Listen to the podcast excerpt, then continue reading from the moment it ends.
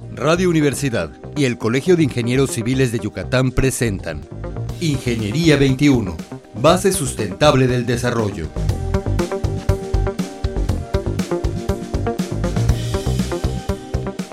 Muy buenos días, estimados radioescuchas. Bienvenidos a su programa Ingeniería 21, presentado por el Colegio de Ingenieros Civiles. El día de hoy nos complace mucho presentar al doctor Andrés Torres Acosta. Buenos días, doctor. Hola, buenos días.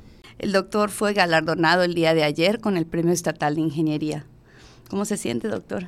Bien, bien, bastante bien. Contento, claro.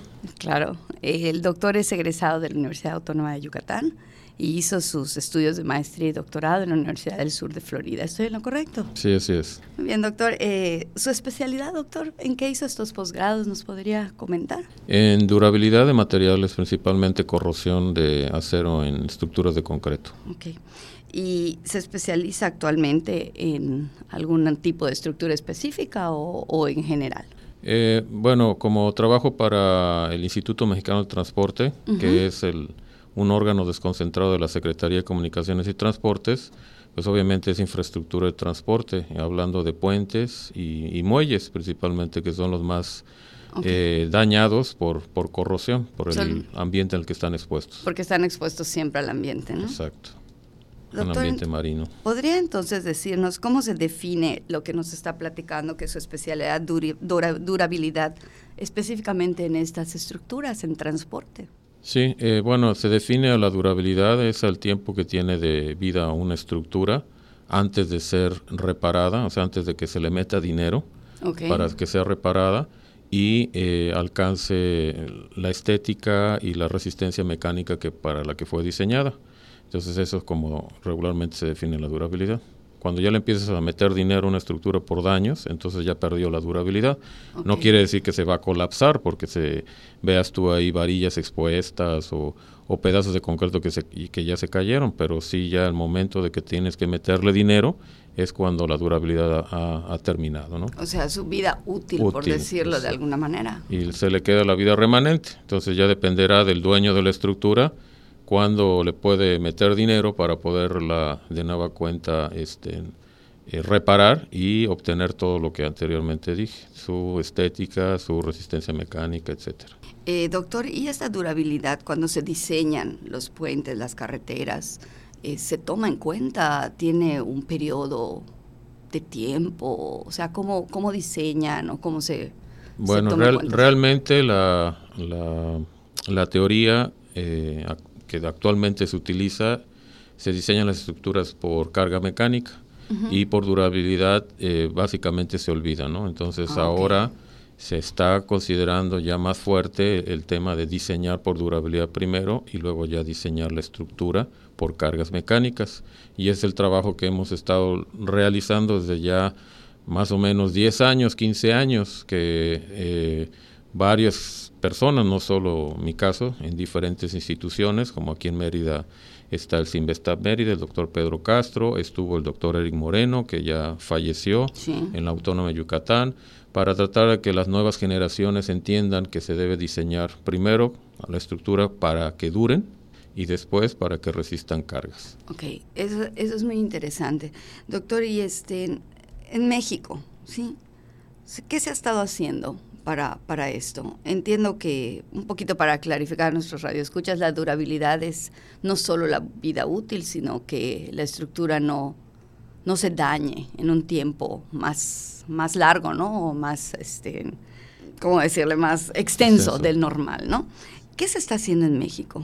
Bueno, todas las experiencias que cada eh, grupo de trabajo, cada institución eh, tenía por separado, como el caso del Sinvestab, del Autónomo de Yucatán, de la Veracruzana, Autónomo de Nuevo León, el IMT en mi caso.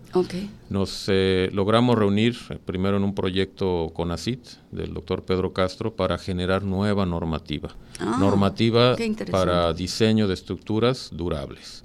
Y esto ya tiene más o menos unos cinco años eh, que se inició y pudo permear a lo que es un organismo que se llama ONCE, Organismo Nacional de... Y ese me olvidó, de acreditación de la construcción, calidad de la construcción y acreditación, algo así. Este, y a la fecha ya son dos años y medio que se está trabajando con estas nuevas normas de durabilidad. Se tienen listas ya eh, siete normas, seis normas y están por salir dos más y esas dos más son las más importantes que yo podría decir que son las más importantes porque es el es en sí el, el, eh, el que engloba a las, a las anteriores, las que ya están ahorita funcionando ya como normas NMX, son para las pruebas de los materiales y, y, y, ver si son durables. Y las dos más que hacen falta por salir, una es el diseño de mezclas de concreto por durabilidad y la última que es la norma general de durabilidad, en donde es el, eh, la norma que te va diciendo qué debe de cumplir la estructura desde el diseño hasta lo que es la evaluación de estructuras existentes y determinar si son durables o no son durables. Y si no son durables, cómo hacerlas durables. Entonces, eso es lo que hasta ahorita estamos, este grupo de trabajo, incidiendo a nivel nacional eh, para que las estructuras ahora se diseñen por durabilidad. Ok, o sea que estas todavía no han salido para ser aplicadas, están en proceso. Estamos en proceso, ya estamos al, casi al final de la norma general, eh, cuestiones editoriales. Claro.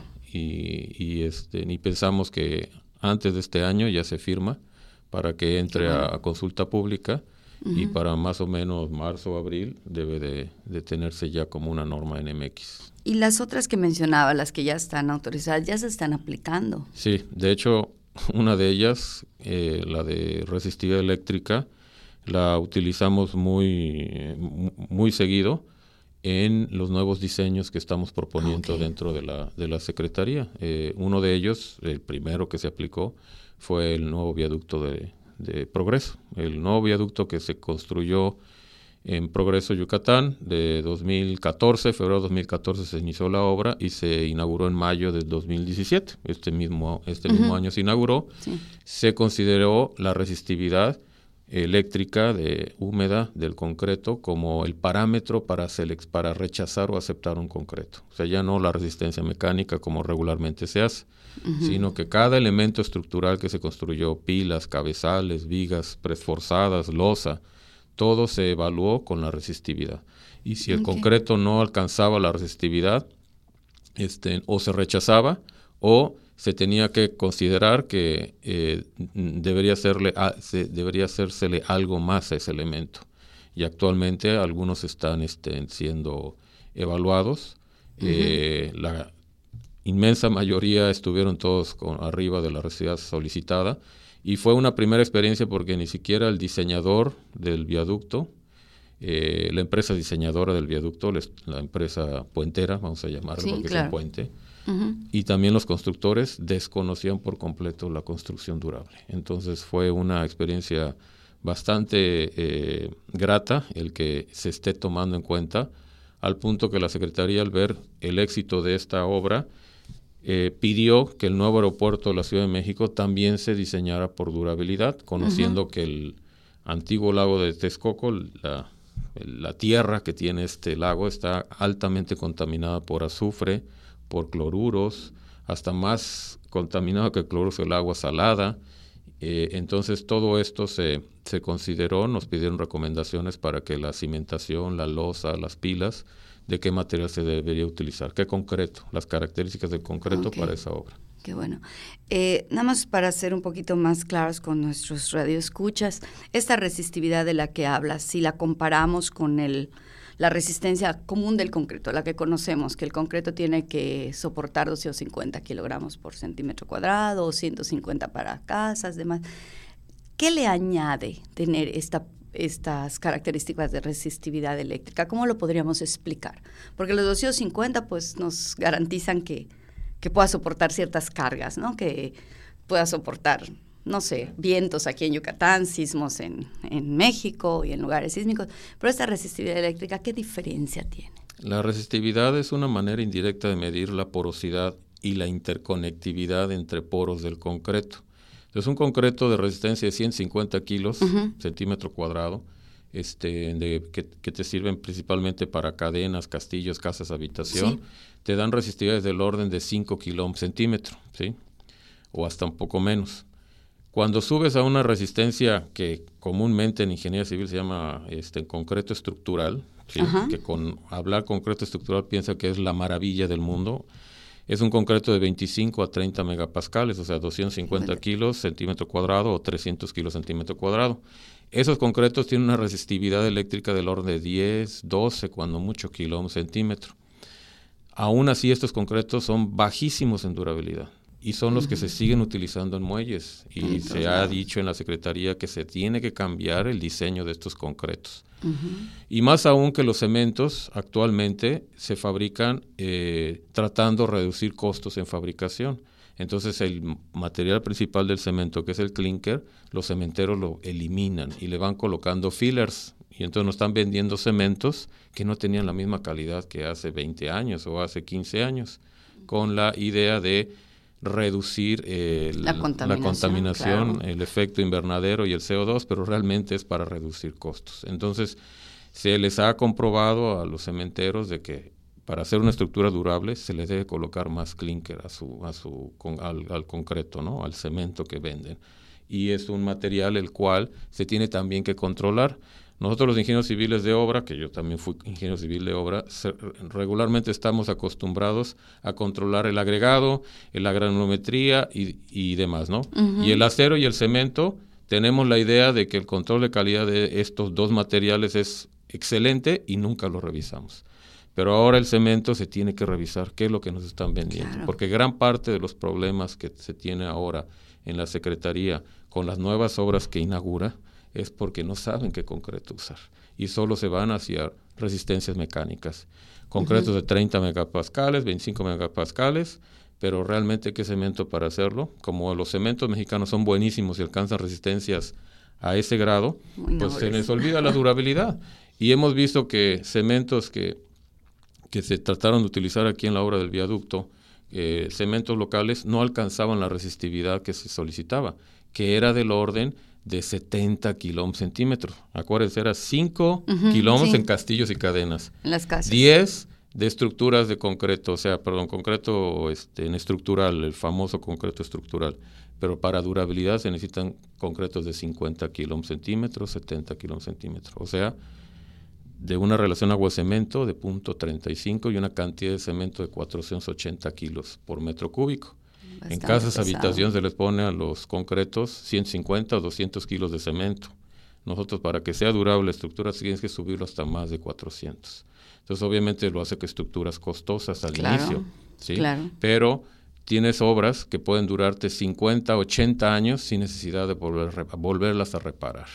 Y esa es la filosofía que estamos tratando de, de, implementar en México, en la, no solo en la Secretaría, en otras dependencias de gobierno, para evitar que se siga perdiendo dinero en reparaciones.